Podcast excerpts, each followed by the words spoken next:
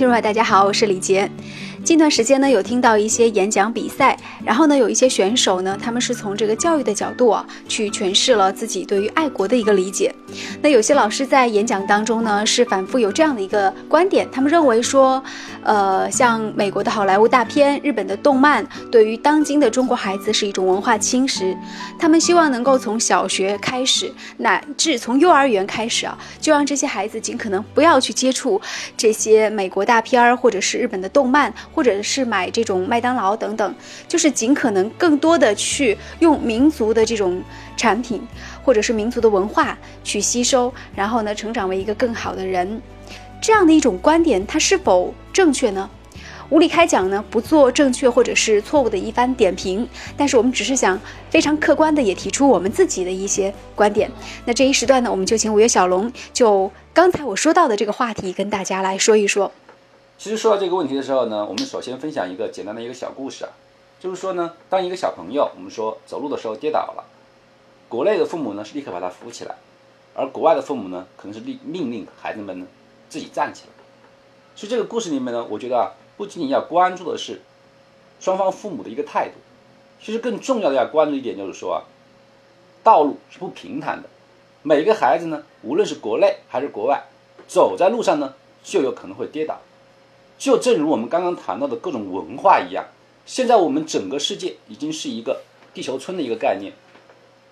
各种文化已经充斥在我们周围。我们无论是说麦当劳也好，还是说现在的欧美大片，我们已经避不开它，就好像是道路一样。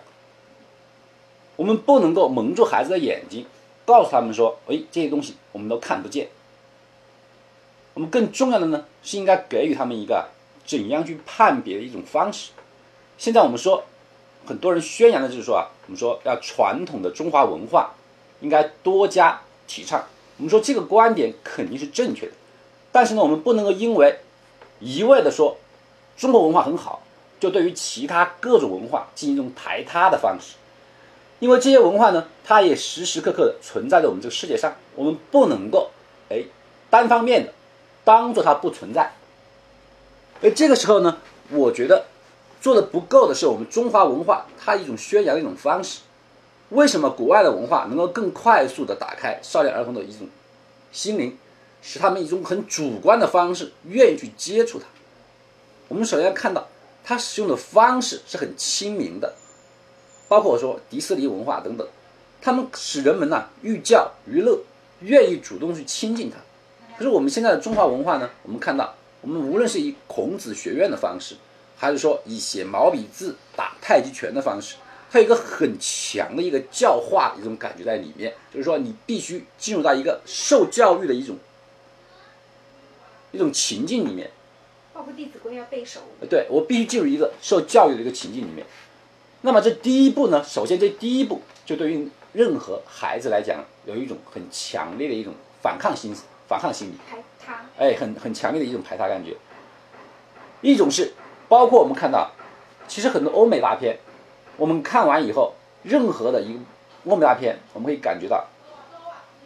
所有的元素它都是存在的，让你感觉到快乐、开心、幽默的元素存在，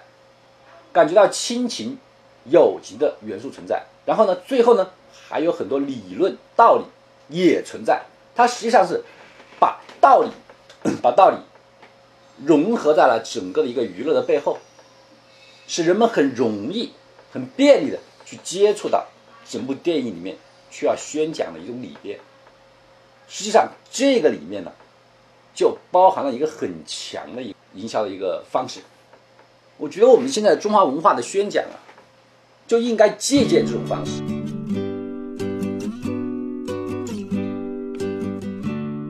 最后呢，我们还想说点别的，比如说，在一个大花园里面，有很多花都开得争奇斗艳的。然后呢，你把孩子叫过来，你就会告诉孩子，你说孩子这一朵是最漂亮的，然后请求孩子去摘这一朵花，产生的教育效果是什么呢？我觉得大多数的那种，尤其是十五岁以下的孩子，尤其十岁左右的孩子啊，包括以下的这些小朋友们，他们可能更多的想表达的是自己喜欢的是另外一朵花，而且会跟你解释，这样的一种强制性的这种。交流，反而让孩子产生一些心理上的抵触。其实你倒不如跟孩子们在形容这些花的时候呢，讲更多的故事，尤其是在传统花园当中，你告诉他更多的关于这种传统文化的这种其中的魅力。怎么样让这样的魅力发扬光大呢？其实我觉得靠的更多的是现在的这种年轻人，还有爸爸妈妈，还有老师们的这样的引导。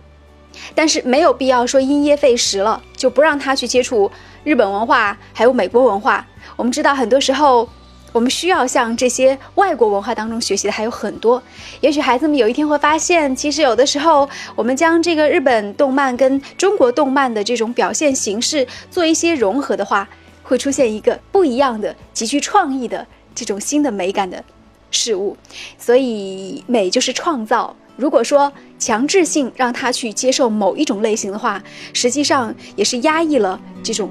孩子的创造性。好了，就说到这里吧，再见。